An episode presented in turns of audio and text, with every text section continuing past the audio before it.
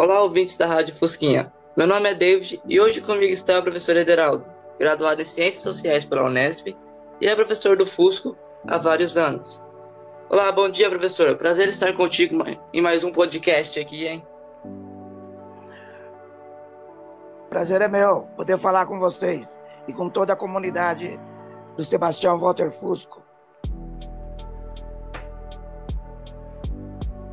E hoje falaremos sobre o Dia da Consciência Negra, que é um dia feito para pensarmos e refletirmos sobre toda a luta que os negros passavam e passam ainda hoje. O Dia da Consciência Negra é celebrado dia 20 de novembro. A razão dessa data ter sido escolhida é atribuída ao Dia da Morte de Zumbi dos Palmares, um líder quilombola brasileiro que foi um símbolo da resistência, que lutou por justiça e liberdade, pelo fim da escravidão por uma sociedade igualitária e solidária. Para entendermos melhor e refletirmos sobre esse assunto, começamos agora nosso bate-papo com o professor Ederaldo. Professor Ederaldo, para o senhor, qual é a importância de ensinar sobre o Dia da Consciência Negra nas escolas?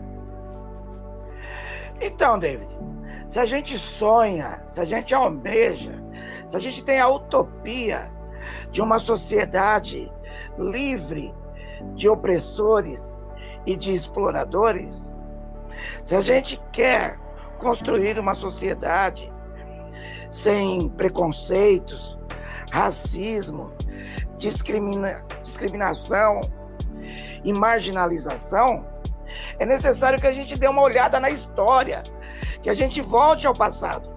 E esse é o objetivo do estudo de história.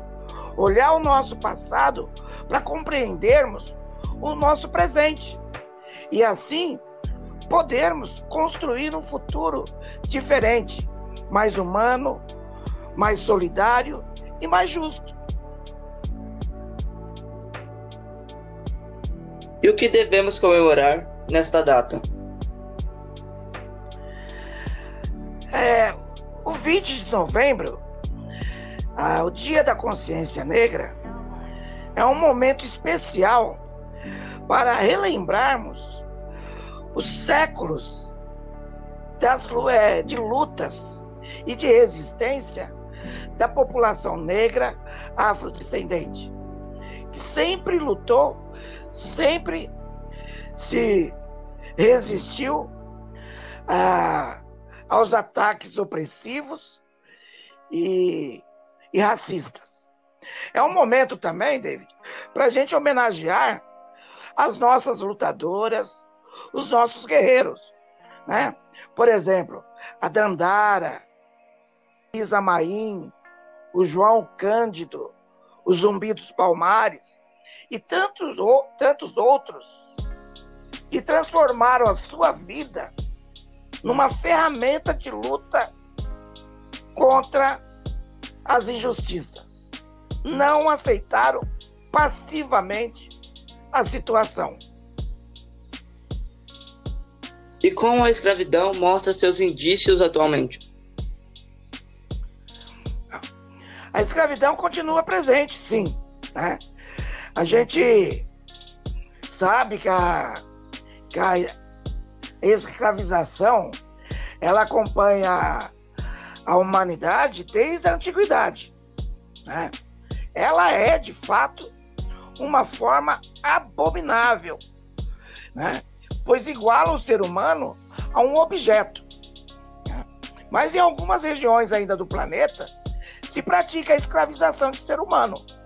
Aqui mesmo no Brasil, é, de tempos em tempos, aparece nos noticiários né, a denúncia de pessoas submetidas às condições análoga à escravização, a condições de trabalho escravo. Né? Vale lembrar também que o Brasil foi o último país do continente a decretar o fim do trabalho escravo. Isso lá em 1888. Portanto, faz 120, 132 anos que essa forma de trabalho, a mais abjeta que existe, foi proibida no país.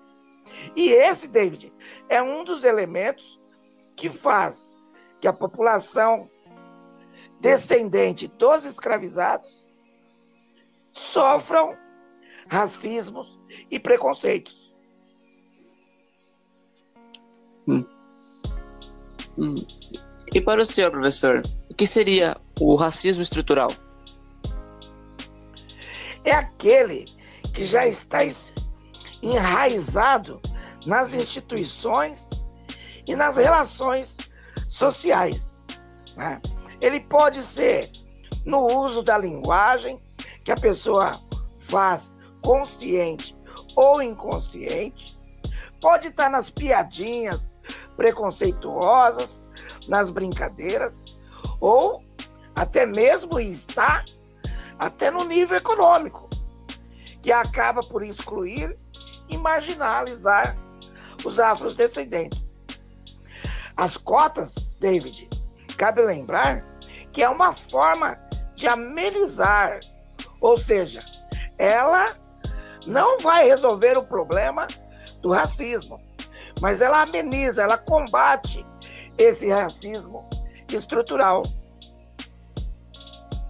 Okay. Então a gente poderia dizer que está em toda a estrutura da sociedade sem a gente mesmo perceber, muitas das vezes. É. Isso, e às vezes na brincadeira com um colega, com uma amiga, com um amigo, a gente acaba por reproduzir esse tipo, esse tipo de racismo. Okay. Bom, professor, dito isso, bom, e de que outra forma o racismo está, estaria acontecendo nos dias de hoje?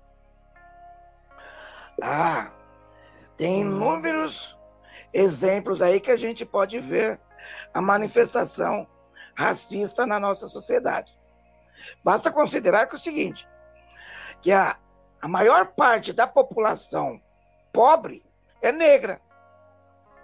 E por isso, ela também é a população que está mais exposta a todos os tipos de violência econômica e social.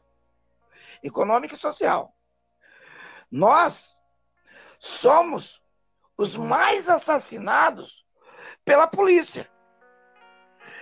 A maioria da população carcerária é negra. A nossa juventude está sendo massacrada todos os dias.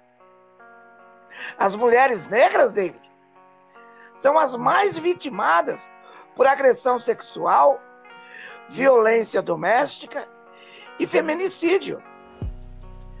Agora, temos que colocar um basta nisso. Não podemos continuar vivendo como se essas coisas não estivessem acontecendo sob os nossos olhos.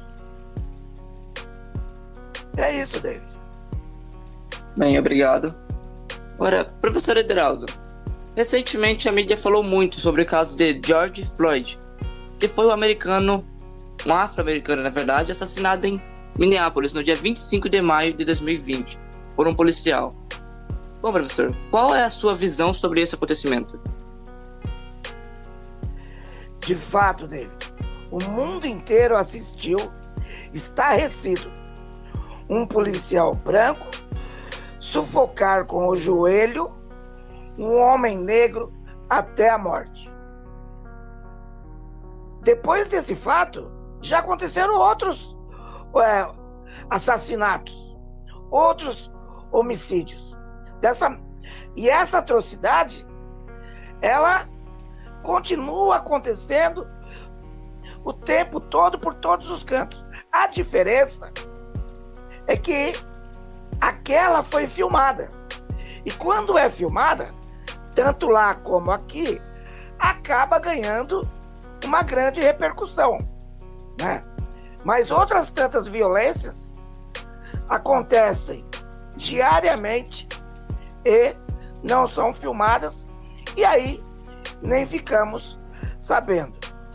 O fato concreto é: não se trata de um, algo isolado, de um acontecimento esporádico. É um fato sistemático contra uma etnia, contra uma raça. é uma perseguição, é opressão sobre os negros. Certo. E professor, bom, o que as pessoas podem fazer para ajudar na luta antirracismo, antirracista? Pois já sabe, pois a partir é. do nosso podcast já, pois já sabemos que através desse podcast já fazemos as pessoas refletirmos sobre as atitudes dela, até mesmo nas brincadeiras, a levar mais esse assunto a sério. Bom, partindo do ponto de vista desse podcast, o que as pessoas podem fazer? Então, primeiro, parabenizar vocês pela iniciativa, que realmente é, é muito importante ter esse tipo de iniciativa. Né? Eu considero assim, então, a primeira coisa que as pessoas devem fazer é, é se informar, pesquisar, conversar, ler sobre o tema. Né? É, é necessário também que as pessoas, diante de uma situação de discriminação, de preconceito, de racismo, reajam, não se cale, mesmo que seja só uma brincadeira, uma piadinha, não aceite. Ainda mais, e importante, além então de se informar e estudar sobre o tema, de sempre reagir diante, é se organizar, David. As pessoas têm que se organizar, participar de grupos, de movimentos que combatem o racismo e a violência. E dessa forma, que ela consiga fazer ecoar o grito: tire o seu joelho do nosso pescoço. Como já foi dito por alguém, numa sociedade racista, não basta não ser racista, é imperativo antirracista.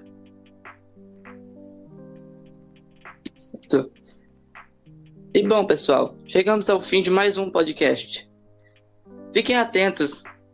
Racismo também está em piadas, brincadeiras, e a gente nem percebe às vezes. Está mais na hora de mudar essa situação.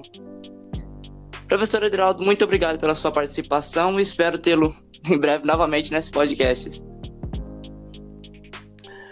Obrigado pela oportunidade, David. Quero aproveitar aqui e agradecer e parabenizar também todos os membros do grupo aí que, que você participa e que está organizando brilhantemente essa atividade, né?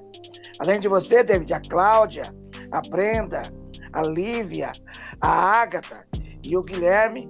Parabenizar também o professor Jairo, que é o organizador dessa eletiva, e dizer para vocês Estamos juntos nessa luta e a vitória será nossa. Forte abraço. Muito obrigado, professor. E para vocês, ouvintes que chegaram até aqui ao fim desse mais um podcast, bom, espero que, por favor, não esqueçam de ver as nossas descrições, os créditos. Muito obrigado pela presença de vocês.